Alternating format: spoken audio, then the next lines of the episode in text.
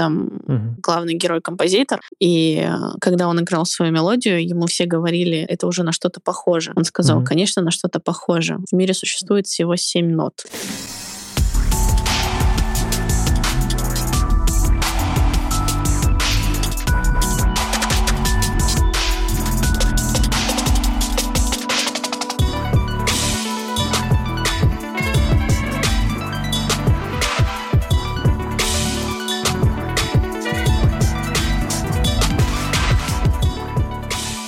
Итак, это 38-й выпуск подкаста Hardblaster, и в очередной раз мы собрались обсудить животрепещущие темы игр, кино и сериалов. И с вами, как всегда, Инга, Артем и Артем. Также у нашего подкаста есть YouTube-канал, подписывайтесь на него тоже, если хотите следить за регулярными выпусками там. Также подписывайтесь на наш Бусти, там есть неограненные выпуски данного подкаста, в которых минимум э, чего вырезано, больше разговоров, больше бесед, больше болтовни и всяких шуток и всего такого. Э, за очень такую прям, ну, маленькую какую-то символическую цену. И не забывайте подписываться на удобные подкаст-платформы для вас. Все ссылки будут в описании. Подкаст есть сейчас практически на всех самых популярных доступных подкаст-платформах. В общем, слушайте, подписывайтесь и едем дальше. А сегодня обсудим э, «Стеклянную луковицу», пятницу. Э, продолжение фильма «Достать ножи». Обсудим э, «Вампиров средней полосы». Обсудим э, «Аватара». Обсудим «Баннерлорд», «Mountain Blade 2». «Ведьмака» обновление. И, Инга, извини, я забыл, ты про еще один сериал какой-то говорила. Большая Кунда и Чебурашка. А, вот, про Чебурашку. Да, про Чебурашку, да. точно. Давай, давай начнем вот про сериал, а потом перейдем, собственно, к Чебу Чебупелем. Чебупели. Чебоксаром, чемоданом. Я тогда начну с сериала «Большая секунда». Я на него случайно наткнулась на кинопоиске вот буквально пару дней назад и просто залипла в нем. Он вышел в 2021 году, оказывается, но у него достаточно хороший рейтинг. Каким-то образом мне его кинопоиск порекомендовал, но так, чтобы в широкой массе я о нем ну, не слышала. А, короче, суть сюжета в том, что есть два мужика и две женщины. Вот, они главные главные герои. А, Пара мужик-женщина пишут сценарий для сериала. И вторая пара, мужчина и женщина, это герои того самого сериала, который они пишут. Это разговорная драма. В сериале поднимается очень много социально значимых э, и политических э, вопросов в формате именно обсуждения. И сейчас, э, зная, что он вышел в 2021 году, очень актуально звучат их политические рассуждения, например например. Я не буду вдаваться в подробности. Мы вне политики сегодня, и как всегда. Как всегда. Вот. Да. Но помимо прочего, там еще очень много обсуждается о взаимоотношениях мужчины и женщины. А, вот э, сценаристы, э, у них всегда одна ну, одни декорации. Они всегда находятся в кабинете, в котором пишут. И исходя из этого, мы узнаем вообще все о них из их разговоров, что они когда-то были парой, что они расстались, и вот сейчас они работают вместе над сценарием, что мужик уже опытный сценарист. Вообще, на самом деле, он драматург, который пишет э, достаточно хорошие пьесы, но при этом он продался и пишет сценарии для низкосортных э, сериалов э, и так далее.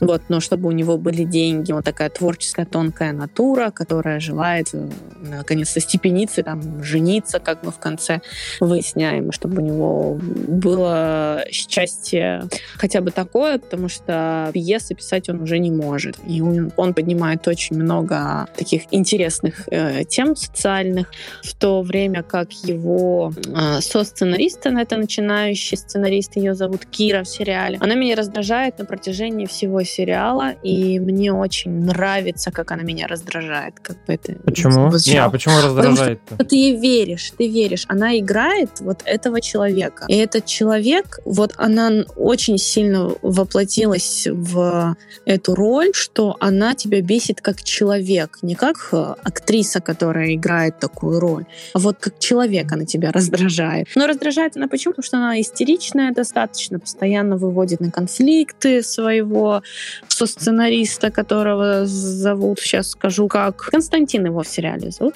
Вот, она выводит Константина постоянно на конфликты, и это просто бесит. Вот. А, при этом есть параллельная история вот этого вот сериала, она развивается, их отношения в сериале, который они пишут, сценарий, для которого они пишут, развиваются так же, как и их, в принципе, взаимоотношения в жизни, и они очень много вкладывают своего личного в этот сериал. Там тоже интересная история а, про больную маму, которая, ну, у главной героини мать болеет, и а, а самой главной героине 35 лет, она не замужем, мать при этом хочет, чтобы она вышла замуж, и тут у нее случился секс с э, Ростиславом, и получается, они по Тиндеру познакомились, потрахались, и все на этом. А тут она пришла, ее гиперопекающая мать такая, где ты была, ты в чулках, ты была с мужчиной, давай все рассказывай, короче, э, манипулирует своей болезнью в каком-то смысле, и ей пришлось рассказать, что вот у нее есть мужчина, и она, э, и мама попросила его пригласить в гости. Что это был не просто секс на одну ночь, а что у нее отношения. Вот. И из-за и, из-за этого, получается, она просит этого Ростислава прийти, вот так вот сыграть роль. Он пришел, сыграл, и э, мать позвала его к себе жить, ну, к ним, чтобы они жили вместе. Ну и вот они обманывают мать там на протяжении недели, что они там пары и все такое. Но в конечном итоге, естественно, они влюбляются. Это как бы сразу было понятно, что такой финал и будет. Вот. А у... что как, как, как закончилась история у сценаристов этого сериала, я, ну, наверное, говорить не буду, потому что кто-то захочет посмотреть, и там достаточно много интриги в этом вопросе, что как у них развиваются а, отношения. Вопрос, да, я сейчас просто э, сам немножко запутался, я хочу просто уточнить. Угу. Идет речь о том, что есть два сценариста, они пишут сценарий какому-то шоу, и, параллель... и параллельно нам показывают это же шоу, то есть в котором играют Этот актеры, сериал. да? Да, да, в котором играют актеры. Получается, нам показывают то, что они пишут. Этот сериал, он выходит на, выходил на платформе Старт изначально. Это, как же, Black Yellow White, по-моему, называется да, да, да, да, да. компания.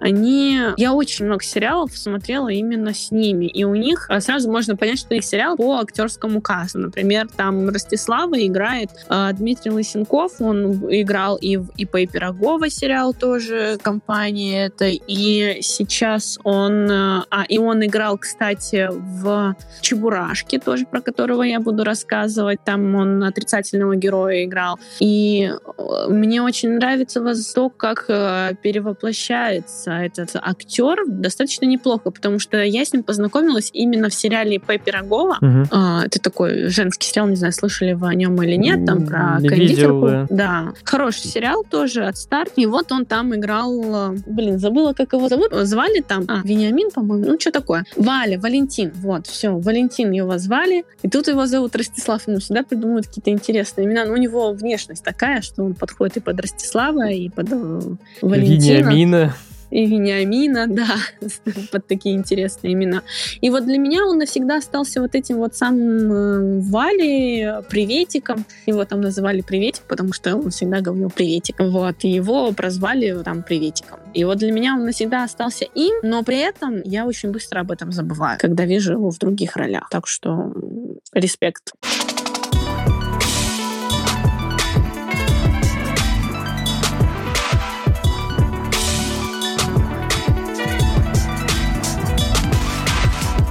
про вампиров средней полосы я могу сказать очень мало, потому что я посмотрела только первую серию. Ну, Но давай хочу... так, ты Э, я да. просто, извините, тебя перебью. Угу. Ты просто скажи, это вот тоже так же и все такое.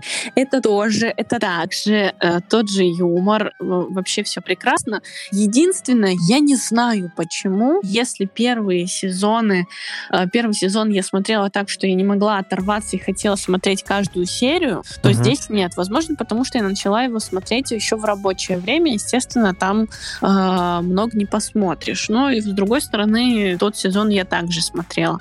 А может, потому что я слишком много сериалов в последнее время смотрю и не, не успеваю привязаться. Но вот как будто вот такого, такой тяги и желания посмотреть его, наконец-таки, у меня не возникло. Но, наверное, нужно посмотреть больше, чем одна серия, потому что, как правило, в первой серии все только начинается. И разгоняться все начинает позже. Вполне может быть, да. Мне, знаете, что грустно? А, в первом сезоне был классный персонаж, который разбавлял. Он был, он был, блядь, кринжовый, просто до жути. Но при mm-hmm. этом он разбавлял вот общую атмосферу, и состояние а у них химия была шикарная. То он вернется. Эта химия сохраняется, и сам присутствие этого персонажа тоже, но просто а, не физически. Ага. То есть они воспоминают, да, картину? Они, да. Там, я не знаю, ну, спойлером будет не спойлер. Короче, на могиле, где его похоронили, вырос э, куст, и mm-hmm. Стоянов такой, типа, о, да это же он, это он. И он его берет, этот куст выкапывает, забирает и разговаривает с ним постоянно, так как будто бы с этим... Блин, да как его зовут? Я забыла. Короче, какой из меня обзорщик вообще? Нормально, Персонаж нормально. Не, не отличила. Нормально, нормально, нормально. У них была новогодняя серия, она вышла в прошлом году, кажется, перед Новым годом. Угу. И она была мега шикарная, Галкин. И я дико поорал. Пусть это такая, знаете, пенсионерская шутка, но Галкин, короче, дарит им э, трехлитровую банку крови и говорит, типа, хорошая кровь, болгарская. И я дико с этого порвался, если честно. Ну да, есть. Кстати,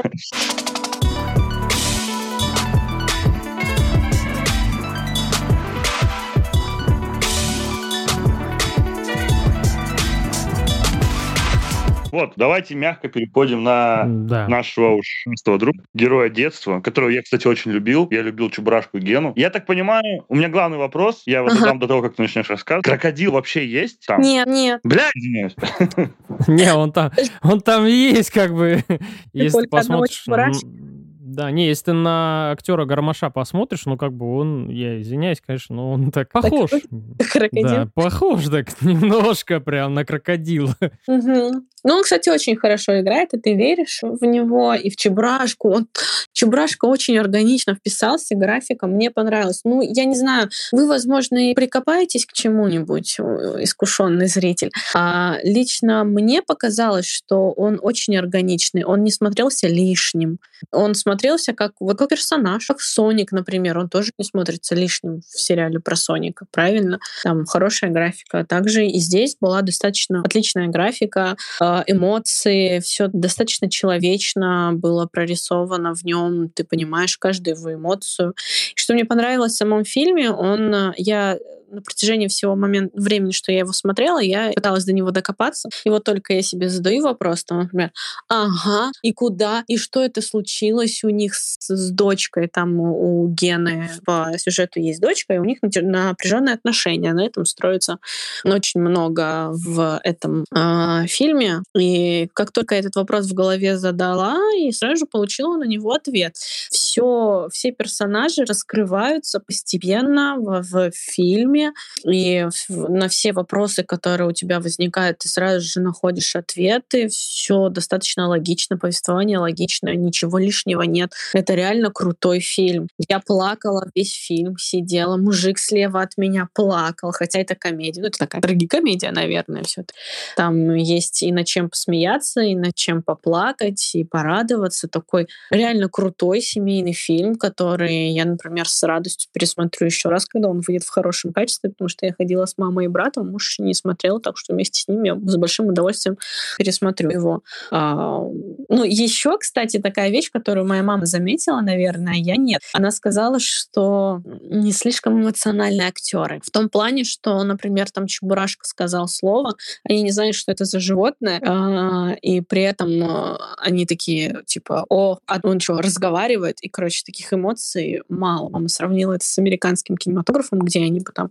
просто охренели бы и издавали бы разные звуки, испугались бы, убежали, все сломали бы вокруг. А у нас такого нет. Это вот такая идентичность, наверное, российская. Может а, быть. Мало эмоций проявлять. И оно действительно есть. У нас тут люди не все умеют улыбаться. Ну, вот. Да. И получается, что вот это вот единственный такой момент, к которому мама подкопалась. Ну, я лично... Нет, мне, мне вообще понравилось. Я в полном восторге. Я вся зареванная оттуда вышла. Мне понравилось все от начала начала и до конца. Я скептически была настроена на этот фильм. Очень скептически. И я офигела от того, что его, на него сложно купить билеты.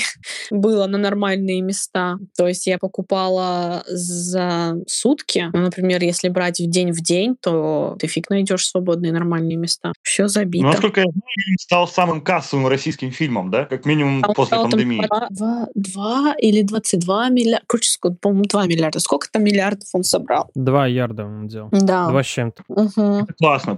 Я, вот ты еще, когда мы, когда мы делали совместный подкаст первый с Ингой, ну, не первый это был, но один из первых в, в прошлом году, ага. она говорила, что, возможно, у российского кинематографа есть, э, ну, возможность развиться, да, пока такой вакуум создался искусственный угу. из-за некоторых событий. И, возможно, это уже идет на благо, то есть вот вышел еще недавно «Майор Гром», помните, еще до войны вышел э, угу. первый фильм, и сейчас вышел приквел, и приквел тоже все нахваливают. Если не ошибаюсь, он вышел на Кинопоиск. В общем, российское кино может сейчас, если ему не будут закручивать гайки, оно может, ну, неплохо так подняться. Ну, оно и поднимется, потому что не одним фондом кино единым, потому что сейчас есть достаточно много платформ, которые... А? а Чебурашка фонд кино или нет? Да, там тоже фонд кино, но там помимо фонда кино тоже очень много киностудий, которые приложили свою руку к этому, поэтому это такая, ну, видимо, была очень большая работа, потому что там было сколько кинокомпаний там занимались, и в начале было, они минуты три, наверное, показывали всех, кто был задействован, но были, Классно. кстати, эм, которым, видимо, не понравилось, потому что когда мы вставали в кинотеатре, уже когда закончился, а, еще там есть сцена после титров, кстати, а, когда заканчивался, и еще не началась сцена после титров, уже шли титры, там женщина сказала, типа, ой, как долго еще может идти этот фильм, что-то такое, видимо, ей не зашло. А я не заметила, сколько времени пролетело вообще. И Гармаш отлично сыграл, вообще все. По-моему, там Black Yellow тоже. Но там абсолютно оригинальный сюжет, он не связанный с мультиками. Ну, естественно, история появления и почему Чебурашка-Чебурашка, это все по канону. Но там абсолютно новая история его. Он тоже приехал с апельсинами вот этими? Да, да, с апельсинами. А в фильме тоже так никто и не объяснил до конца, кто он вообще, откуда, да, там, что? Нет, в фильме как и объяснили. Как раз таки объяснил, а, да? попал, да. Вот. Поэтому надо смотреть. Ладно, тогда посмотрим. Так. Да, ну мультики было это, было это интересно как раз тем, что не объясняли. Ты такой, блядь, что это на чебурашку? А мне нравилось. Мне нравится эта недосказанность, типа. Да, да, да. Я говорю, эта фишка классная была. И ты такой смотришь, все зрители смотрели такие, блин, ну это чебурашка, ну что он такой? Ну он такой милый. Мысли не возникало, когда я смотрела чебурашку. Я знаю, есть чебурашка. Он был когда-то странный, игрушка деревянная. Как бы. Безымянный. Да, безымянный. Бедный чебурашка.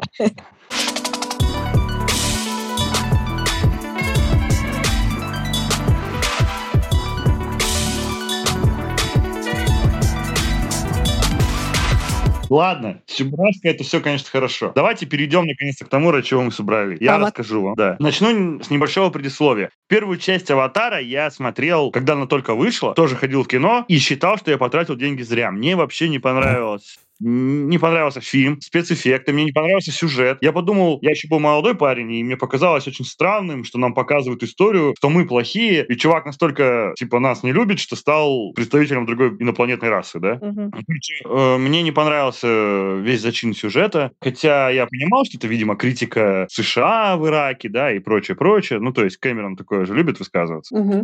Как, в принципе, «Титаник» — это своего рода критика капитализма была в свое время от Кэмерона. Он любит обличать современные грехи, но мне было пофигу на это, мне просто было скучно весь фильм. Я первый фильм не понял. На второй я пошел просто потому, что знакомая сказала, давай сходим, я такой, ну пошли, короче. Но у меня не было от него никаких ожиданий. Я, наоборот, расстраивался, когда видел, что он идет три часа, типа, я прочитал об этом и такой, типа, блин, три часа, капец. Я на Дюне просто чуть не сдох. Если вы ходили на Дюну, она идет тоже три часа. Я, и... я кайфанул на Дюне вообще. Не знаю, мне понравился фильм в целом. Не, мне не понравилось, что Дюна снята по первым двум главам э, первой книги, и э, это затянулось на три часа. Ну да ладно. Uh-huh, Короче, uh-huh. я пришел на Аватара, и он первых минут, он тебя цепляет. Во-первых, а, Кэмерон делает с первых же кадров тысячи отсылок на все, что угодно. Там тебе и Король Лев, и Тарзан. Он на собственные работы делает э, отсылки. Он делает даже, он сделал отсылку даже на Челюсти. Ну, Челюсти ты снимал Спилберг, да, вроде бы? Да, да, да. Но это все равно, это было просто некоторые сцены прям один в один взяты из других фильмов. Я был в шоке. Да что тут говорить, даже на самый свой популярный и известный фильм он сделал прям жирную отсылку, которая занимает больше предыдущую часть фильма, и это было прикольно. Это какой? какой? Шварценеггер появляется, да? Нет, это на «Титаник». Ага. Там буквально очень большая часть фильма, в общем-то, пересказ «Титаника», извините за спойлер. Ну и ладно. Эм, сюжет вначале нам просто коротко напоминает, что было в первой части, что и понятно, фильм вышел 12 лет назад, уже пора бы нам напомнить. А потом нам показывают, что случилось незадолго после окончания первой части, и будущее, ну, и время перевод, переносится на несколько лет, на много лет вперед, так скажем, на лет 15. Главный герой стал вождем племени, извините, я немного проспойлер. У него, он, в общем-то, обзавелся семьей, э, даже приемные, де, прием, приемные дети у него появились. Э, затем, ему, затем возвращаются старые враги, то есть люди опять прилетают на эту планету. Вместе с ними возвращается один неожиданный персонаж, про которого я говорить не буду, который был в первой части. И у него была довольно-таки однозначная судьба, но тут все э, случилось по-другому. Короче, он возвращается. Э, начинается противостояние главных героев с людьми. Э, быстро они понимают, что мы, в общем-то, ну, что люди их превосходят и, скорее всего, победят, и решают от них спрятаться. И большая часть фильма — это да, просто интересная история о том, как живут новые племена, которых мы ранее не видели, которые живут в воде. Mm-hmm. Это островные племена Нави, то есть вот этих вот пришельцев. Они большую часть времени проводят на морских глубинах, они дружат с рыбами, так же, как эти подключались там ко всяким, помните, птицам и прочим. Этим подключаются к, к морским тварям. И это чертовски завораживает. То есть там такие виды, он настолько... Я просто не верил до конца, что это компьютерная графика. Во-первых, там после того, как Marvel, да, стали снимать ужасно, то есть у Marvel стали ужасные визуальные эффекты последних фильмов, а ты здесь смотришь, ты понимаешь, что это будущее. То есть там ясно, что все снималось с помощью компьютерной графики, но это выглядит невероятно реалистично. И большая часть часть фильма это просто вот любование видами. Да, там какой-то сюжет э, проворачивается на заднем фоне, но это, не, это все внимание привлекает именно вот визуальный эффект. Если ты смотришь еще и в 3D, это просто невероятно красиво. Это продало мне фильм. То есть, если первую часть я не любил, вторую я досмотрел с удовольствием. Мне было, во-первых, интересно даже э, развитие сюжета. И в этот раз он оставил очень много сюжетных линий, которые явно будут развиваться. То есть, первая часть заканчивалась довольно-таки однозначно, да? Mm-hmm. Э, по этой причине, ну, по той причине, что он не знал, будут ли выходить следующие части. Тут же, тут же он оставляет завязки сразу на третью, четвертую и пятую. То есть там сразу очень много сюжетных линий, которые не закончены во втором фильме, и ты понимаешь, что тебя ждет еще долгое, возможно, э, развитие этих сюжетов. Особенно интересно то, что главный герой, он уже как бы на второстепенный план отходит, и история больше о его детях, о том, как они живут, так как учитывая, что его дети, они же гибриды, они отчасти искусственные, ну, он же не полноценный Нави. Угу. Тело аватар, оно все равно даже выглядит по-другому, у него есть пять Нет, пальцев, допустим. Он же, сказ... он, он же в конце прошлого прошлой в серии дал Нави полностью отказался от своего человеческого тела. Тело Нави, оно создано людьми, и оно изменено. Там еще в первой части говорилось, что ему сделали пять пальцев, чтобы оружие было удобно держать. Ага. И у людей эти тоже как бы гены доминантные, и они ему, им тоже передались. То есть у детей тоже по пять пальцев. Поэтому, особенно когда они попадают к новому племени, к ним на них смотрят с недоверием, потому что они как будто бы не настоящие. Их так и называют, типа, дефектные, потому что, ну, типа, Нави должны выглядеть не так. Вот. И о том, как они пытаются, короче, ну, влиться в новое общество, как они живут в этом состоянии войны, очень интересно смотреть. И финальное противостояние, ну, я, это не спойлер, я думаю, потому что в каждом фильме есть какое-то финальное, да, uh-huh. бытие. Оно тоже невероятно красивое и интересное, и даже местами вызывает слезы. Ну, не так, наверное, там, что ты будешь реветь на взрыв, но грустных моментов достаточно. Проблемы этого фильма тоже есть. Э, во-первых, предсказуемость некоторых сюжетов. То есть ты еще... Я смотрел первые 10 минут, я такой, а, ну понятно, вот этот персонаж умрет. И да, спойлер, но этот персонаж. И такого много. Во-вторых, есть тупые моменты, которые ты не можешь объяснить, зачем главные герои это делают. Это бесит. Ну, мне кажется, это больше фильм, который э, должен брать... Ну, тут либо сюжет, либо красивая графика и красивая картинка. Мне кажется, угодить и тому, и другому достаточно сложно. А это фильм, который хочется смотреть, потому что он очень красивый. И не будем ну, забывать, тут... что сюжет фильма переписывался в течение 12 лет несколько раз. То есть, разумеется, там есть какие-то несостыковки и ошибки. Угу. Но они, говорю, да, они есть, но они не сильно бросаются бросается в глаза. Э, тут просто хочу сказать, что, что да, Ига права. Э, вообще, ругать фильм, вот именно «Аватар» за сюжет, ну, это бесполезно, потому что видно, что все силы-то Кэмерон потратил как раз не на сюжет, э, не эта движущая сила была, а как раз вот это визуальное пиршество, которое да. было, когда первая часть выходила, все сказали, блядь, там такое 3D, ты просто охренеешь. И все, все фильмы после этого, я не знаю, 5 лет лет подряд выходили только в 3D. Все 3D занялись. В формате вот 3D обязательно. Кино. Это же самое, потому что благодаря вот этим технологиям, которые он использовал, а он использовал даже те, которые, черт возьми, выйдут только в следующем году, то есть прототипы. Возможно, он опять, знаешь, э, стал, станет причиной эволюции э, кинематографа. Возможно. Ну, Возможно, может нет. Быть. Ну, сейчас тенденции уже не так сильно гибкие, как раньше, да? Но все равно, ну, все может быть. И э, что я еще хотел сказать, после фильма вышло интервью с Кэмероном, где он сказал, что третью часть, третья часть, скорее всего, будет посвящена тому, что Нави не такие хорошие, как мы думаем. То есть mm-hmm. ему не нравится, что он банально сделал люди злые, Нави добрые. Он хочет показать, что на самом деле Нави ну, тоже несовершенные существа. Да, они живут там в единении с природой и прочее, но и у них есть какие-то проблемы. И эта тема уже поднимается во второй части. Во-первых, главная героиня первой части, во второй части э, воплощает в себе ну, много порочных темных сторон. Да, они как бы, как бы вроде обусловлены тем, что она пытается защитить свою семью и свою планету, но при этом ты понимаешь, что ну, местами она поступает гадко и не очень хорошо. Причем по отношению к своим же. Плюс есть намеки на конфликты между племенами. Они, она поднимает, подня, это поднимается уже во второй части. И вполне может быть, что ну, нам покажут какую-то прогрессию этой страны. Потому что было бы, да, интересно посмотреть на Нави с другой точки зрения. То есть не только, что они рыцари, да, сражающиеся там с людьми, но и что они тоже могут быть гадами. Ну а так вообще этот, этот теперь фильм больше посвящен не политике, как первая часть, да, uh-huh. а агрессивной политике по отношению к э, другим народам, да, со стороны Америки. Здесь больше посвящено потребительскому отношению людей к природе. Здесь эта тема, да, тут есть тоже конфликт военный между аборигенами и людьми, но в большей степени акцент делается на том, что люди ради своих хотелок, ради самих себя эгоизма не становятся перед тем, чтобы уничтожать целые виды живых существ, не только разумных. Это, кстати, было и в первой части. Ну да. Вот я плохо это помню, потому что я первую часть не пересматривал с тех А я недавно пересмотрела просто. Здесь же то, тут есть э, вид животных, э, у которых, добывая, короче, из них материалы, люди могут продлить свою жизнь и вот. Разумеется, короче, только узнав об этом, человечество что начинает делать? Максимально истреблять существ, воровать их и все такое. Потреблять. Ну, ты уже начинаешь спойлерить понемножку, мне кажется.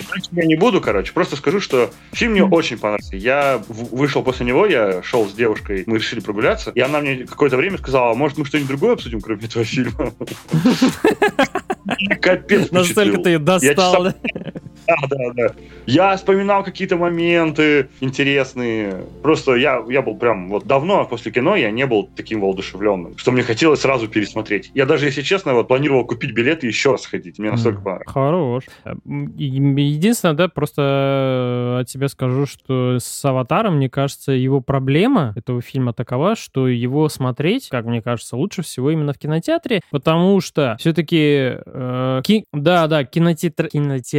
кинотеатральный опыт и опыт э, сидения дома, когда ты сидишь там, смотришь через ноутбук, телефон, либо даже на большом экране телевизор ты это смотришь, это два разных опыта. И, э, и так с любым да. фильмом. Э, это уже проверено многими людьми было, что вот ты посмотришь, у меня лично много раз было такое, то, что я посмо... посмотрел этот фильм в кинотеатре. Он был охеренный! Ну вот просто, вот башню сорвало, охрененное кино. Я прихожу домой, там, не знаю, спустя три месяца его включаю, думаю, я еще раз его посмотрю с превеликим удовольствием. И такой смотрю дома, и что-то как-то вот как-то, что-то как-то вот, ну, блин, он, оказывается, не такой уж прям вот. Ну, так было с Доктором Стрэнджем. Я посмотрел его в кино и такой, типа, блин, шикарный фильм вообще. Ага. А через несколько месяцев вспомнил о нем, решил посмотреть дома и такой, вау, ну, обычный фильм Марвел. Так с многими фильмами работает, именно которые вот завязаны больше всего на, не на сюжете, а вот на визуальных каких-то составляющих, на том, чтобы громко звучать. Э, то же самое, скорее всего, будет с Человеком-пауком, да, вот последний. Э, я в кинотеатре его посмотрел и превеликое удовольствие получил. Но я вот его не хочу вообще смотреть дома, потому что я боюсь, что если я его дома посмотрю...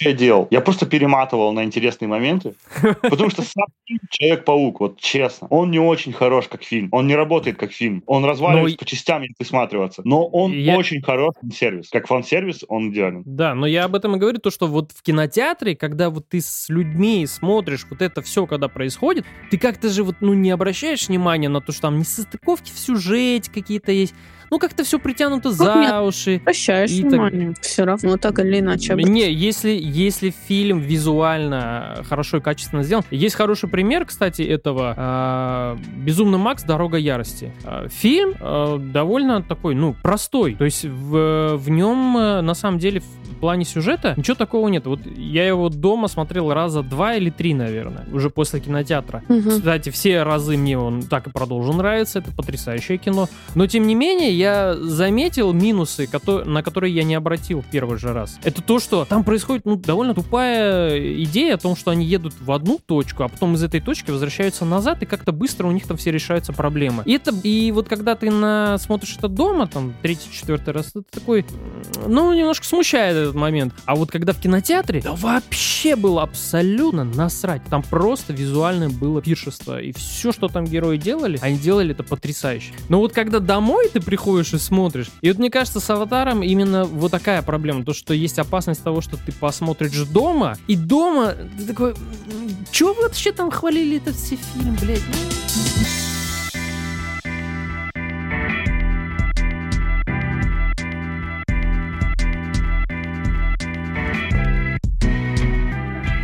Мне кажется, что все-таки есть разница между этими двумя фильмами. Первая часть была спорной во многом. Угу. Вторая же, ну, все-таки получше сделана. Это работа еще над ошибками очень хорошая. Ну, первой. может быть, да, да, да. А в чем была сборная первая, спорная? Честно говоря, я ее недавно посмотрела, и никаких споров я там, ну, не увидела. Все ну, достаточно. Ну, там сюжет э, вторичный. Там сюжет вторичный. Это избитая история о, о захвате. Блин, э, целая куча фильмов есть исторических, которые сделаны сделано точно так же. У Мэла Гибсона есть э, хороший фильм о том, как Америка отвоевывалась от Англии. То же самое, например. Есть э, потрясающий фильм того же Мэла Гибсона, «Апокалипсис» называется, где тоже там племена, люди приходят, все разрушают и так далее. Ну да, да, да, это была очень вторичная идея. Единственный ее плюс был это графика. Все. Знаете, да. что я вам хочу сказать? Э, вот в сериале, про который я первый рассказывала, «Большая перемена», там угу. главный герой композитор композитор, и э, когда он играл свою мелодию, ему все говорили, это уже на что-то похоже. Он сказал, mm-hmm. конечно, на что-то похоже. В мире существует всего семь нот. Поэтому, mm-hmm. как бы, да. такая вещь, что истина, истина что повторяется.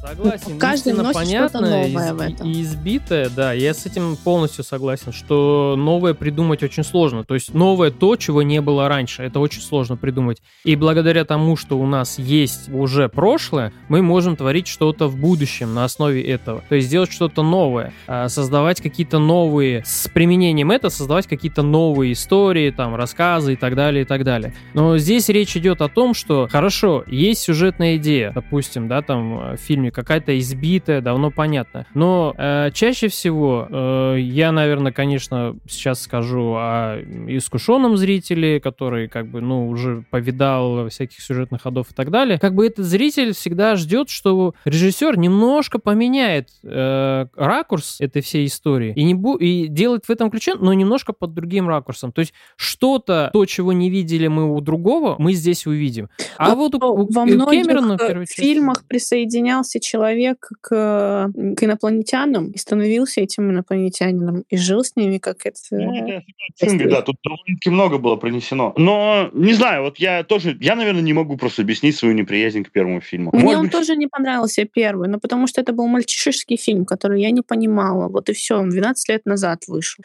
Сколько мне было лет, получается? 20... Не, я не думаю, 15, что это 15. связано с тем, что там это мальчишеский фильм и так далее. Там просто, я говорю, там вторичные идеи. Да, там есть э, центральная идея того, что э, э, человек, пожалуйста, вот вам история о человеке, который проникает в чужую культуру. Э, с Томом Крузом есть фильм «Последний самурай», где он, э, кто он там, американец или англичанин, он там изгой, он проникает в чужую культуру, адаптируется и сам становится самураем. И сам он борется с теми, за кого раньше он сражался. Вот вам та же самая история. Абсолютно. Но э, подана она немножко по-другому. Там есть самурайская эстетика, там есть самурайская культура. Хорошо, в рамках одного жанра. Все-таки это самурайская история, это не фэнтези. Ну да. Но не, ну я согласен. Фэнтези я согласен, я, и об этом мы и говорим с э, Вашингтоном, что как раз-таки, да, сама история-то, понятно, избита, ну, то есть в этом вот может быть претензия, но вот то, как она визуализирована, как она нарисована, как она подана, э, в этом, конечно, Кэмерону, ну, блин, он великий режиссер, это никто не исключает, и это понятно, он, блин, два ярда взял просто так, со второй частью. Кто вообще может снять вторую часть и заработать 2 миллиарда еще? Кто? Семейные времена, как бы. Да, есть... вот кто это может сделать? Я таких режиссеров, вот я не могу сейчас назвать, просто невозможно. Чтобы снял он сиквел... Это не комикс, кстати. Да, это не кинокомикс, там, на который там... Кинокомиксы, потому что люди туда идут, зная, что получат эмоции, которые, ну, привыкли получать от кинокомикса. Да, да, да, да. И Кэмерон в этом плане, он реально вот великий. Да, можно, конечно, его там вот э, журить и ругать за то, что у него не всегда, не все фильмы хорошие в сюжете, что он там не очень глубоко копает, там, может быть, где-то там что-то. Но он свою задачу и то, что он хочет снять, он ее делает, блин, ну, не на 100 даже, а на 150 процентов. Ну, что тогда придираться? Ну, понимаете, нет, ну тут... мальчики. Не, ну тут просто, э, конечно, это кино, понятное дело, но это не полноценное то кино, вот, о котором можно воспринимать. То есть, вот, например, э, можно говорить и изучать, и говорить, какой классный Терминатор 2. То есть, его можно говорить, это кино сюжетное, там, потому что есть персонажи, там классные диалоги, там в целом вся линия, она очень круто выстроена и так далее, и так далее, и так далее. Там Кэмерон вот выкладывает делается в плане сюжета очень хорошо. Вот «Аватар» можно рассказывать, как вот и сейчас, когда вспоминают первого «Аватара», все вспоминают, блин, ну там был 3D, и там э, крутая графика была. О, вот сейчас Вашингтон примерно то же самое рассказывает про вторую часть. Там очень крутая ну, визуализация. Второй от первой все-таки в том, что она цепляет и историей. Ну, лично меня цепануло. Я не знаю, почему меня не цепанула история первого фильма, но я не испытывал, говорю, сочувствия главному герою. Забывайте, что 12 лет назад это вышло, и это было ну, что-то да. новое, и, наверное, не совсем понятно непонятное нашему разуму 12 лет назад. Может быть. Нужно отметить, что несмотря на то, что мы с дебатом говорили, что нам фильм не понравился, люди его приняли хорошо. И да, он да, на большие деньги в прокате, и, ну и тогда. И, между прочим, фильм считается хорошим. Это еще субъективно, по сути. Я лично, я, я не был уже тогда ребенком, конечно, но я еще и не был взрослым окончательно. Поэтому, возможно, мне фильм тоже не понравился. Я к тому моменту уважал только комедии и игнорировал серьезные фильмы. А я была 16-летней девочкой, которая вообще мало что интересовала, кроме своей собственной жизни. Мне не понравился фильм. Мне нравилось в то время то, что резонировало с моим душевным состоянием сейчас. Поэтому я тогда смотрела всяких м, скинсов и эти чуваки, которые... Забыла, господи, отброс. Да, да, да. Ладно, давайте мы Кэмерон гений, мы молодцы, идем дальше.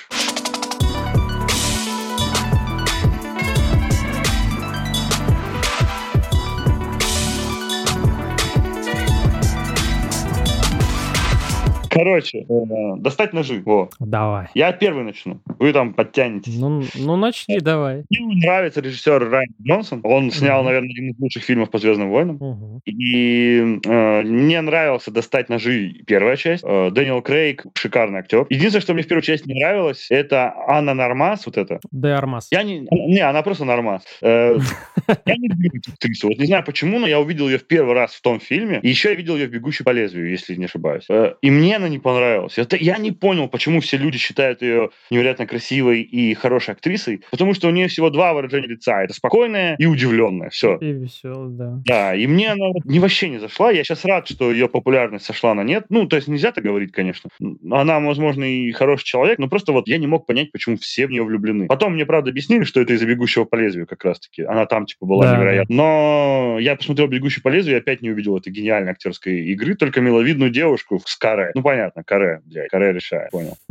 Вот. Поэтому первая часть фильма омрачалась только ее присутствием. Еще и главных ролях. И что мне тогда удивило, что, по сути, главный герой это Дэниел Крейг, но он где-то на заднем фоне. Он практически ничто не играет в сюжете. Он появляется в последнем акте, по сути, да, полноценно. И сыпет нам тысячами объяснений всего произошедшего, потом тысячами объяснений того, как он до этого дошел. И это круто. Это прям классический английский детектив, да. Интересная концепция, что такой звездный актер Дэниел Крейг находится на, на задних ролях, ну, то есть на фоне. И вторая часть, она точно такая же, по сути. Да, Дэниел Крейг там больше чуть, наверное, играет роль, роль, да, чем в первой. Но он все равно находится где-то на, на фоне, а главная героиня совершенно другая. Ну, как обычно, женщина, как во втором, в первом фильме. И что мне понравилось во втором фильме, я не буду говорить про сюжет, но мне очень понравилось. Я был рад видеть этого человека на экране. Я его большой фанат. А, среди голливудских Эдвард. актеров мне нравится Ди Каприо, мне нравится Эдвард Нортон. Ну и, конечно же, Райан Гослинг. Ну, куда без Райана Гослинга. Вот. И Нортона я давно не видел нормально на экране. Наверное, только Бёрдмане, да? Да. А, а тут он играет, и он играет, как обычно, шикарно. Хм. К нему придраться прям очень сложно. Он в этом фильме, ну, старается.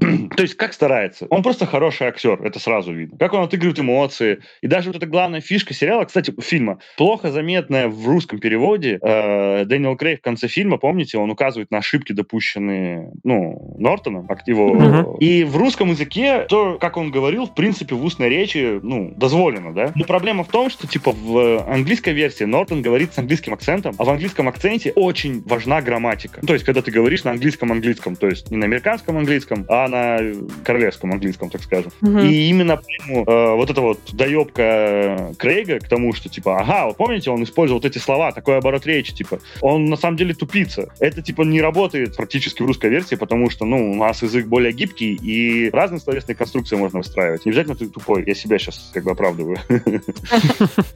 А, тогда как э, в английской версии, да, это более заметно. Ну, я, правда, английский не знаю, я смотрел просто с субтитрами. Но это круто. Нотон с этим справился просто идеально. Он так непринужденно себя вел и в роли такого таинственного миллиардера, который может себе позволить поиграть на гитаре Маккартни, а потом бросить ее в песок, да? И потом ну, вот этого непринужденного тупицу-злодея, который настолько тупой, делает такие тупые вещи, что они гениальны. Причем Крейга это бесит. Помните, когда... Вы, вы смотрели, да, этот фильм? Да, да. Да, да, да. Когда она достает единственное доказательство и перед носом его трясет, и он просто его уничтожает. Это ага. было так великолепно. Лучший момент фильма. Я просто такой, бля, это же гениально. Просто как часто такое было в кино, и главные злодеи не пользовались ситуацией, потому что это тупо, да? Ну да, да, да, да. Взял и такой, типа, пум, вот. Ну ладно, хватит нахваливать Нортона. Эм, давайте что-нибудь скажете. Что можно сказать? Очень хорошая, гениальная, э, гениальная детективная история. Но единственное, у меня э, небольшая претензия вообще к этим двум частям. Э, и «Достать ножи» и «Стеклянная луковица» — это хорошие детективы. Но, как я понимаю, да, эти детективы, там на самом деле довольно предсказуемая история. Ну, не история, а довольно предсказуемые персонажи. То есть вот ты когда смотришь на них, ты в какой-то мере вот где-то на, может быть, э, четверти или на половине фильма ты уже примерно понимаешь, кто есть кто и кто виноват. И вот ты потом сидишь и думаешь, блин, а вот почему? И авторы фильма, да, то есть режиссер, он это понимает. Он специально, как мне кажется, делает так, чтобы зритель понял, кто является кем, кто злодей, кто не злодей. И для этого он специально для того, чтобы потом тебе объяснить. Вот смотри, чувак, сейчас я тебе буду говорить, почему да, да, да. Да, почему он это сделал? Почему? То есть вот когда первую часть э, «Достать ножи» я смотрел, ну, мне примерно сразу было понятно. М-м, ясно, вот кто за злодей, короче, туда-сюда. Крейка говорит, типа, он называет убийцу, потом говорит, ну, вам, наверное, интересно не, не ну, не его личность, типа, а как и почему. Да, да, да. И вот э, это же избитая, ну, избитая тема, да, то есть, ну, это много раз было в детективах. Один из моих любимых детектив, детективов это Коломбо, который, кстати, э, в котором, кстати, как мне кажется, есть некий амаш э, Коломбо, потому что здесь э, главный детектив, э, э, которого играет Дэниел Крейг, он тоже такой немножко как будто бы нелепый, да, вот он ходит как-то, ходит, разговаривает так немножко нелепо, да, там что-то какие-то вещи такие вытворяет, особенно во второй части это сделано очень хорошо, он такой приезжает какой-то вот какой-то дурачок, такой как будто бы не понимает, что происходит, и ты ему вот прям веришь, думаешь, блин, э, он действительно там, ну, ходит как-то не в своей тарелке. То есть вообще, зачем его туда позвали, что он там делает? Он сам ходит, задает эти вопросы и так далее. Он сам это все проговаривает, и ты в это веришь. И вот я смотрел и прям улыбался, потому что мне это так понравилось. Это было, было реально такой крутой амаш э, детективу Коломбо, который всех, абсолютно всех, ты вот знаешь, кстати, в Коломбо тоже такой прием использовался, ты знаешь, кто злодей. Вот сразу же, с первых же секунд э, в каждой серии показывает, кто злодей является, кто убийца. Ты это знаешь, но этого не знает э, Коломбо, там никто, да, короче, то есть расследование идет. Но при этом у тебя начинает вот где-то на середине серии, у тебя начинает возникать какая-то вот синхронность вместе с этим детективом, с Коломбо, Петром Фальком, и вы как бы вместе, ты, то есть ты уже знаешь, а он начинает такой, типа, ну я знаю, что это он, черт, я сейчас его буду долбать, вот долбать, долбать, долбать, долбать, а потом в конце я все ему вывалю, короче, почему он это сделал, из-за чего.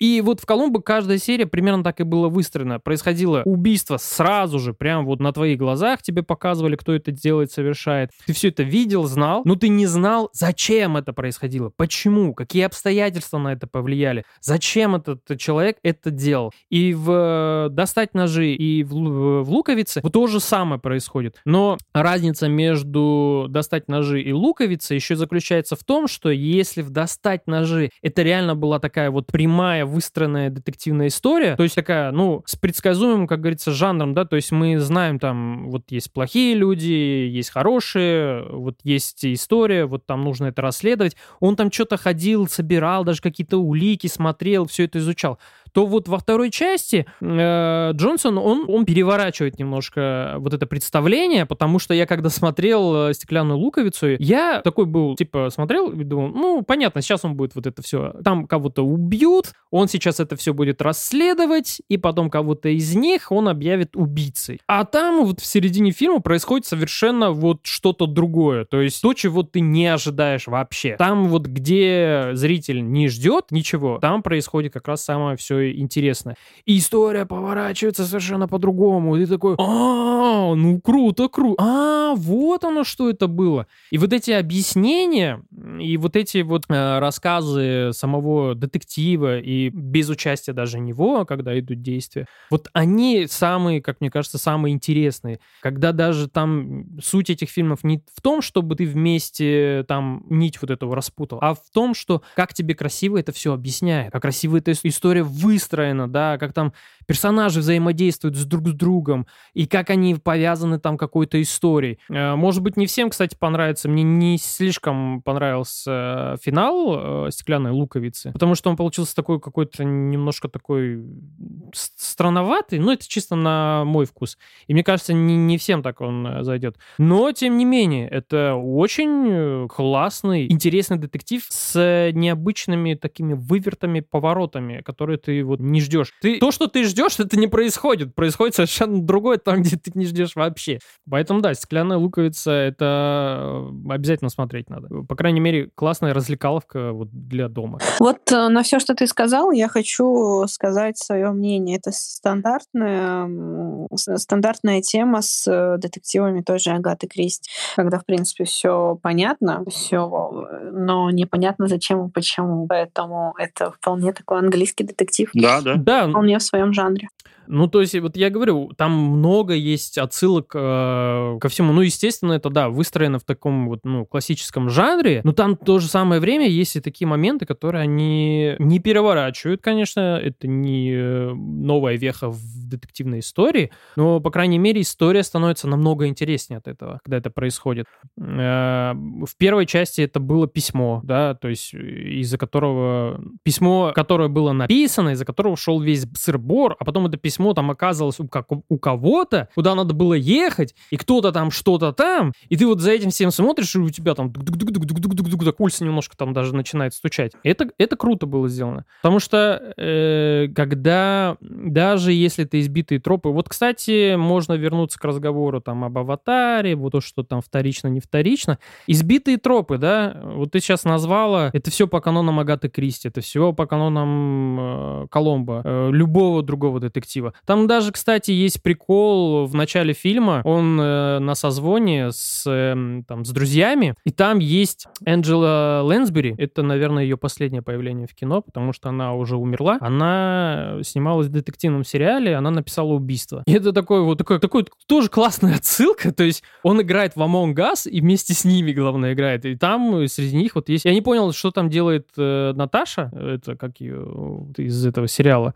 Ну ладно. А вот Энджел Лэнсбери, да, это было очень в тему, я такой, блин, круто, круто, круто. То есть, да, вот это все избитые сюжетные ходы как бы в детективе, но в то же самое время Джонсон находит что-то новое, то есть привносит что-то такое интересное под другим ракурсом. Он пытается как-то немножко вот показать по-другому. Опять же, там, конечно, можно докопаться до каких-то деталей, можно докопаться до того, что там в конце немножко все проседает, например, что это не настолько э, круто выверено было, как вот э, достать ножи. Но это э, стоит отдать должное Джонсону, что он не повторился. То есть он не сделал то же самое, что от него как бы ждали. Он сделал немножко по-другому. Он показал это все в, в другом ключе. И это круто, классно, мне кажется. Ну, я скажу коротко. Первая часть мне понравилась больше. Да, угу. мне тоже. Вот я говорю об этом, вот я об этом говорю, что... Да, она не на, ну, на ну, нормас, блин, все равно первая была получше. Угу. Вот, вот, вот, я об этом и говорю,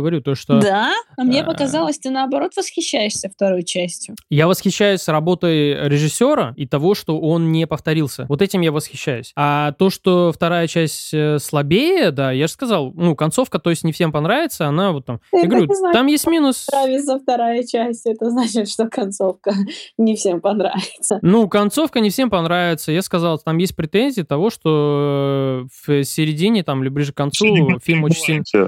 Я шучу, Не, ну серьезно, я сказал, что там претензии есть у кино, есть чего докопаться, но вот то, что там Джонсон постарался и сам себя... Так... У него были хорошие актеры, но да, история местами не дотянула. Да, да, да. Но мне понравилась еще критика Илона Маска. Ну, блядь, ну понятно же, что это Илон Маск был. Да. Ну да. Что про Илона Маска тоже многие говорят, что он притворяется умным. И тут была прям, ну, жестко к этому отсылка.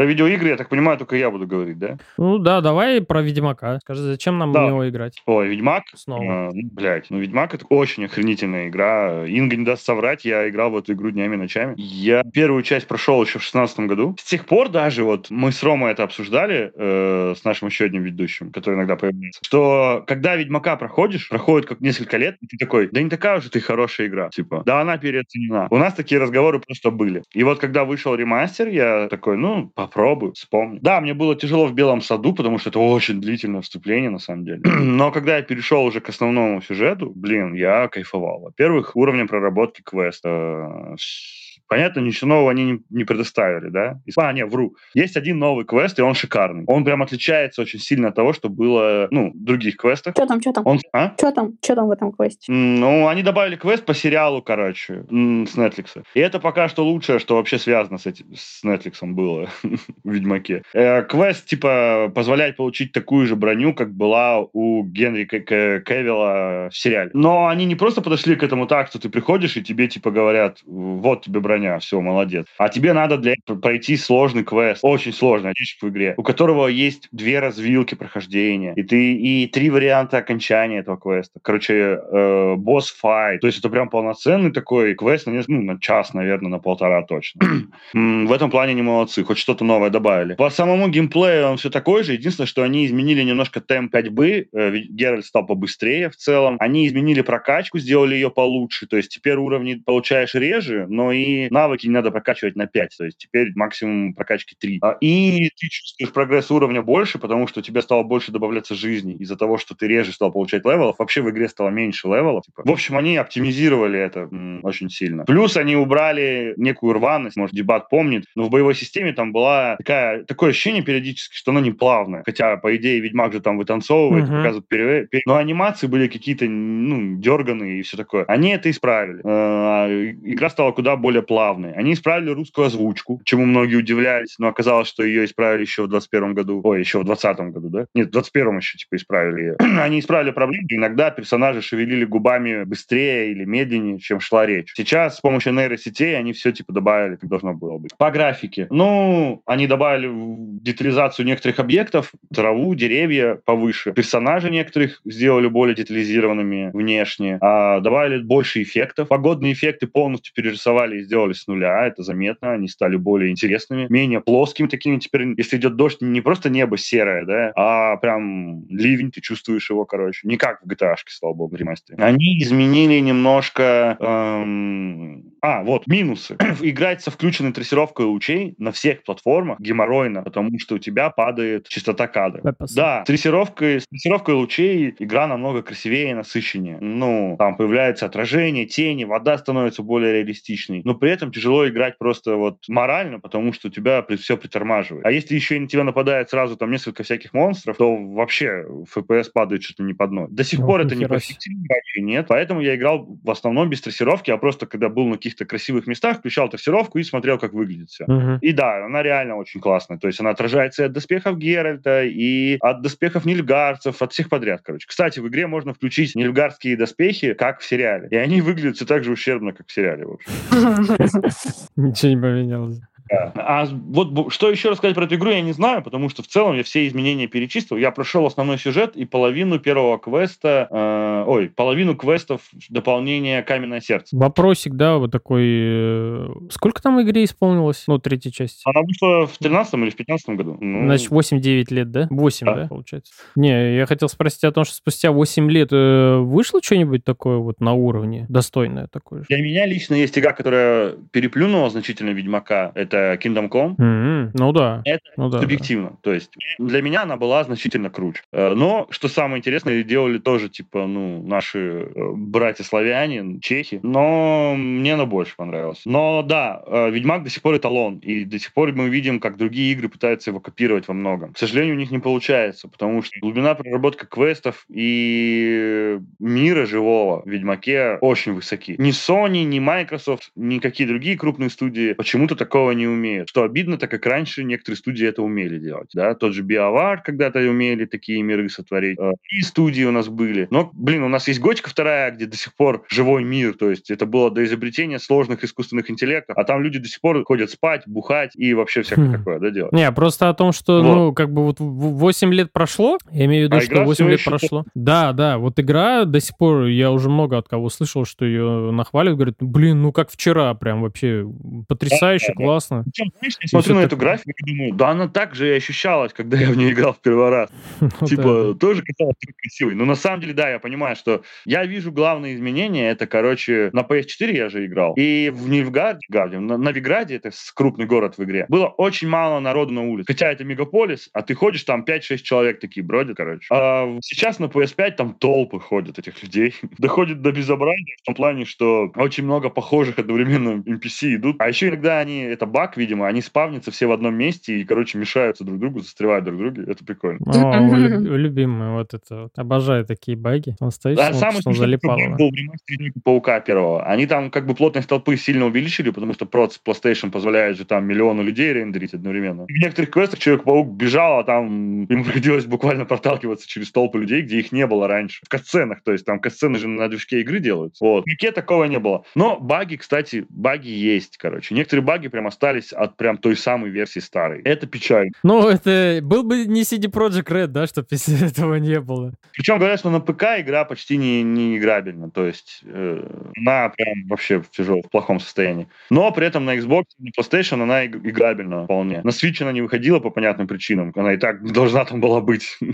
Не, ну что ну, интересно, так. да, вот про эти баги, э, то, что, да, многие сказали, что там реально на ПК невозможно в это играть. Но что интересно, вообще все это обновление и то, что там накинули CD Projekt это не они сами сделали, это мод, по сути одного из пользователей, который собственными руками там вот перерисовывал все текстуры. ну, справедливости это только, да, текстурный, но вот освещение, эффекты, анимации и прочее делала, кстати, питерская студия. Получается смешно, что россияне умудрились, ну, студия, которую наняли CD Projekt, они на 80% завершили порт игры, и потом у них забрали CD Projekt, ну, по понятным событиям. И они доделали уже сами. А так говорят, что игра, если бы у русских не забрали, она должна была выйти весной, короче. Ну да, да, да. Не, ну там и говорят, что что как бы если бы вот не это, не это, не это, то, скорее всего, она бы была бы намного лучше выглядела, еще бы намного лучше, чем сейчас. А там вот то, что произошло, CD Projekt Red уже своими силами как-то там что-то скомпоновала и так далее. Но в целом, да, вот тут история о том, что все это сделал один человек, а они уже на основе его, на основе этого мода уже там дополнили, ну, сделали более профессионально и так далее.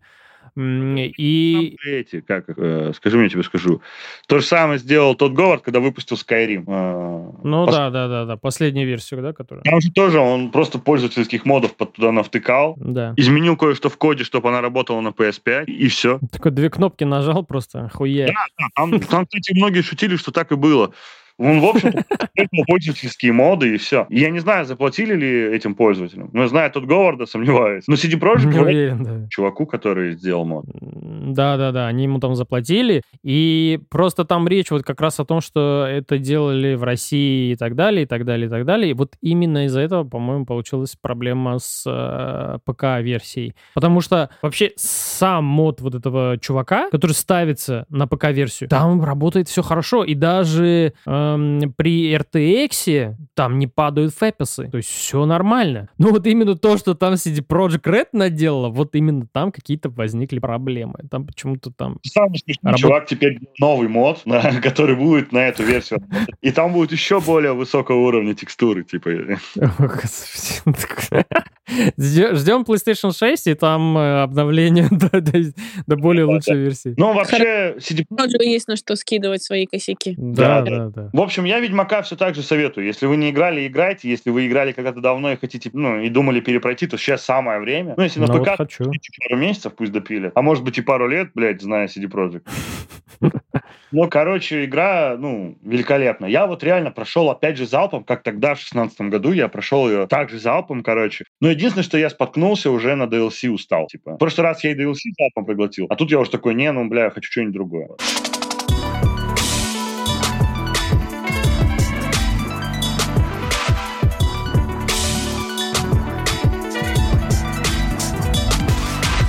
Я открыл для себя новую игру, вот, которая мне позволила отвлечь наконец-то от Ведьмака. Это Bannerlord. Я не помню название, правда, полностью. Mountain Blade. Да. Два. Вторая часть это.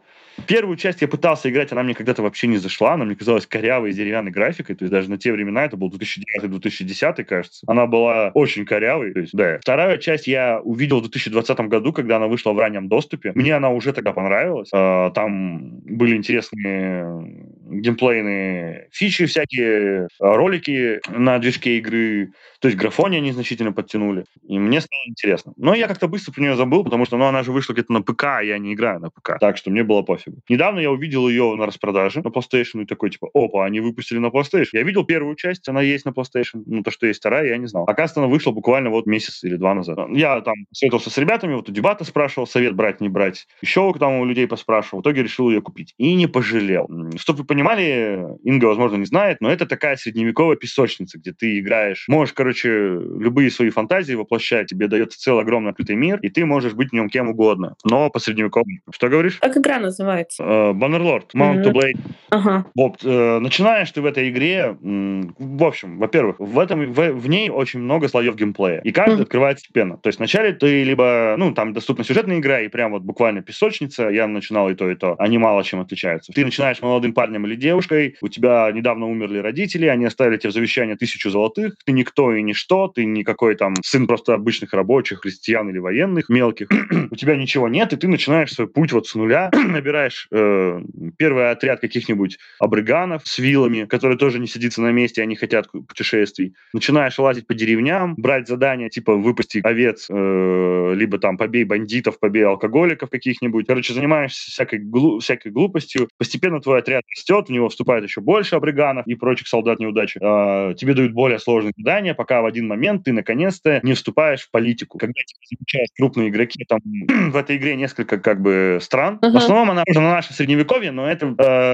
неполноценно наше средневековье, там другие государства, но они легко считываются. То есть там есть типа своя Россия, своя Турция, э, своя Римская империя и бла-бла-бла. И вот, когда ты, когда ты наконец-то приступаешь э, к политике, у тебя открывается следующий слой игры. То есть это уже стратегия, стратегия, в которой тебе нужно развивать свои, свои войска, тебе нужно плести политические интриги. Не в стиле «Игры престолов», к сожалению, но типа ты должен захватывать, должен угрожать, должен уступать. В общем, очень сложный э, симулятор, на самом деле, к которому ты не разберешься с насколько. Я, допустим, потратил часов 10, чтобы понять наконец все функции. И то недавно я играл и открыл новую функцию, которую проигнорировал в прошлый раз. А, отличить... Есть а? лошади? А там есть лошади с э, Нет. рогами? С рогами нету. Mm. А зачем тебе рогами? Просто так. Ну, может, и есть. Единорог? Э, вот. Чтобы вы понимали, эм, главный персонаж передвигается по большой карте. Это как карта, ну, Европы, грубо говоря. И он передвигает тонко человека на лошади. Ну, он там скачет на лошадке, короче. И ты управляешь им с помощью мышки или контроллера, указываешь точку, куда ему отправиться, и он туда перемещает. Но когда ты достигаешь какого-то города или вступаешь в битву, э, игра переносится вот на нашу привычную камеру, как в Ведьмаке, там, от третьего лица. И ты руководишь армией или войском, уже как командир выкрикиваешь приказы с коня, сам сражаешься, то есть ты нажимаешь нажимаешь кнопочки, там, ставишь щит, чтобы блокировать. Игра переключается на такой, короче, уровень. Затем ты приезжаешь в какой-нибудь город, можешь там, кстати, гулять, если хочешь, своим персонажем, выпивать в таверне, встречаться с местной знатью или другими интересными людьми. А можешь, допустим, если это город твой, э, выбирать проекты, которые в нем будут построены, там, канализацию проведут, построят новые казармы или что-то еще. Э, в общем, есть и экономический симулятор. Помимо этого, там есть и любовные утехи. Правда, они выглядят так. Ты хочешь найти какую-то жену своему персонажу, персонажу. То есть просто так тут беспорядочного секса нет. Это средневековье. Находишь жену своему персонажу. Ты с ней флиртуешь. Там прям флирт. Тебе нужно выбрать, что ей нравится, узнать. О, это Sims. Да, похоже. Ты с ней флиртуешь. Она такая, типа, блин, ты мне нравишься, но я не готова к серьезным отношениям. Ты такой, окей, на два дня куда-нибудь уходишь, приходишь, она такая, да, теперь я готова. Типа, ты снова второй раз, она такая, ну, ты мне нравишься, короче. Попроси, э, ну, мою руку моего отца. Ты приходишь к отцу, он говорит, типа, да, женитесь, конечно, только с тебя три тысячи тысяч. Ты такой, ну ладно. Платишь 3 тысячи, у вас свадьба, ты берешь ее с собой в отряд, либо в свой город, и когда вы будете время вместе, она может забеременеть и родить тебе детенышка. Класс. И вот здесь тут, тут открывается другая фишка игры. Когда твой ребенок растет, он растет не сразу, а постепенно, как в Симсе, опять же, да, uh-huh. ты выбираешь, что он делает. То есть, допустим, когда ему исполняется два года, ты, ты выбираешь, допустим, у него много игрушек, или он много времени проводит с нянечками, или хоть и мелкий, но ползает на кухню и там тырит уже баклажаны, да, там, ну не знаю, что дети едят у меня нет детей. Короче, ты выбираешь ему занятия. В зависимости от этого у него прокачиваются определенные навыки. Чем он старше становится, тем больше таких ситуаций, когда тебе надо делать выбор. То есть, допустим, ему 5 лет, тебе говорят, он хоть и маленький, но уже собирает команду сверстников и вместе с ними пиздит там соседских детишек, короче. Либо он маленький, а уже читает на двух языках. И бла-бла-бла, и какое выбираешь, и от, в зависимости от этого формируется его характер, и он меняется. Таких выборов 4 надо сделать. Когда четвертый ты делаешь, ребенок уже совершеннолетний, и он полноценный, ты либо можешь им играть, если твой персонаж уже со и умер. А тут да, есть такое. После 50 лет в любой момент твой персонаж может умереть. Это помимо того, что он может умереть и во время битвы, кстати, еще. Интересно. Вот, да. И вот, ты, короче, можешь... Тут еще проблема, типа, я, короче, постоянно двигался в отряде со своей женой, потому что она была очень сильный воин. И она постоянно рожала. Ну, просто рожала без конца. И мне пришлось ее таскать в дальнюю крепость, чтобы она, блядь, не рожала. Хватит, Она продолжает рожать, прикинь. Да, это было бы. Да нет, слава богу. И в игре, кстати, есть типа что-то генетики, ну, она простейшая, даже не на уровне Симса, но персонажи похожи на мать и отца, типа, чем-то. Угу. Допустим, в моем случае жена у меня казашка, ну, в смысле, она местный казах, а угу. герой Рим, ну, итальянец, грубо говоря, ну, древ... И у него, типа, у ребенка светлая такая кожа бронзовая, типа, ну, не бронзовая, а светлая, короче, серебряная. Угу. Но глаза, типа, такие раскосые, короче. Это прикольно. Прикольно. Это похоже, знаешь, на игру э, стратегия же есть такая такая, как она называется? Блин, Kingdom, Kingdom, да, да, Kingdom. Да, Край, Крусайд. Crusader Kings, во-во-во, точно. Да, а, там но... же тоже такие политические интриги, там дети рождаются, ты там делаешь выбор, вот это все.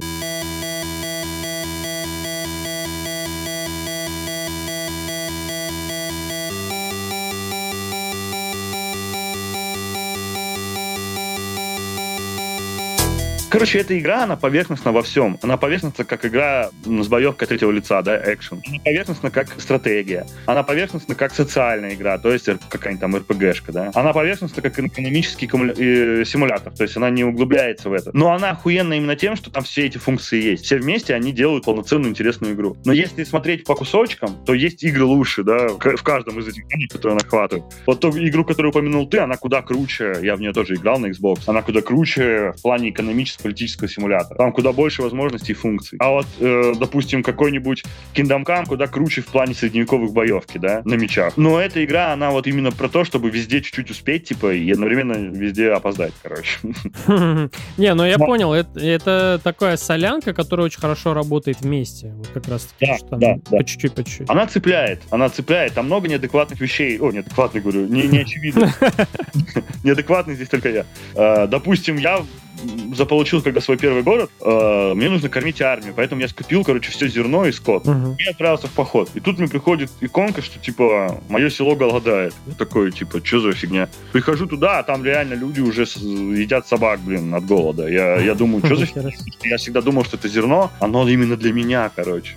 Но оказывается, что его едят и NPC-шники, то есть им что-то нужно кушать. Или, допустим, если у тебя... М- тут можно караваны еще свои, типа, создавать. И вот если в твой город не не один караван, и, а ты оттуда постоянно берешь деньги, ну как берешь деньги? Продаешь им вещи постоянно, забирая у них наличность, а им некуда продавать то, что ты дал, то есть это никуда не девается, это, оказывается, реально продается внутри игры. Ты, допустим, скинул меч, который тебе не нужен продавцу, этот продавец будет искать его, искать того, кому нужен этот меч, чтобы его парить. Mm-hmm. Да, экономическая.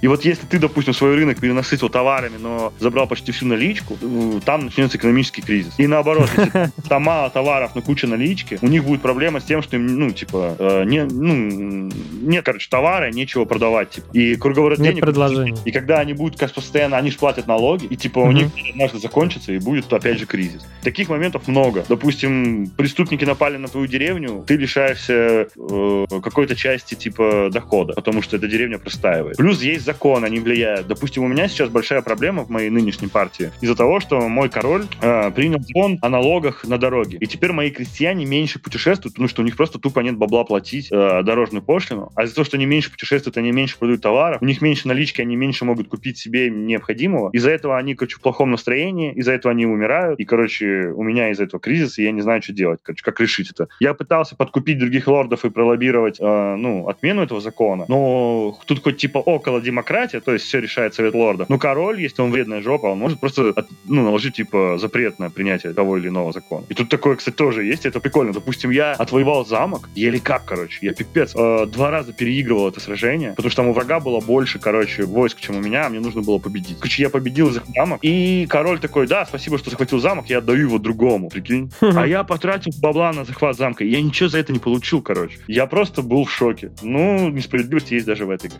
Кстати, осада замков — это просто невероятно. Это так круто. Еще ни в одной игре я не чувствовал себя вот реально человеком, который осаждает целую крепость. Во-первых, тебе твое войско должно быть значительно больше, чем у защитников. Просто потому, что защитники стоят на стенах, и всем подручным кидаются в тебя, стреляют тебя из лука, кидаются копьями. И твоя армия, пока она наконец-то дойдет до стен, пока она начнет на них забираться или их ломать, она потеряет кучу бойцов. Что бы ты ни предпринял, это по-любому случится, короче. Даже если ты идешь, не, не опуская щиты, да, все равно так или иначе щиты имеют заряд прочности. Некоторые снаряды могут взрываться, допустим, катапульты, да. Короче, это очень интересно. Я когда участвовал в первой а. осаде, я проиграл, потому что я был, во-первых, э, человеком, который был внутри крепости, и меня осаждали.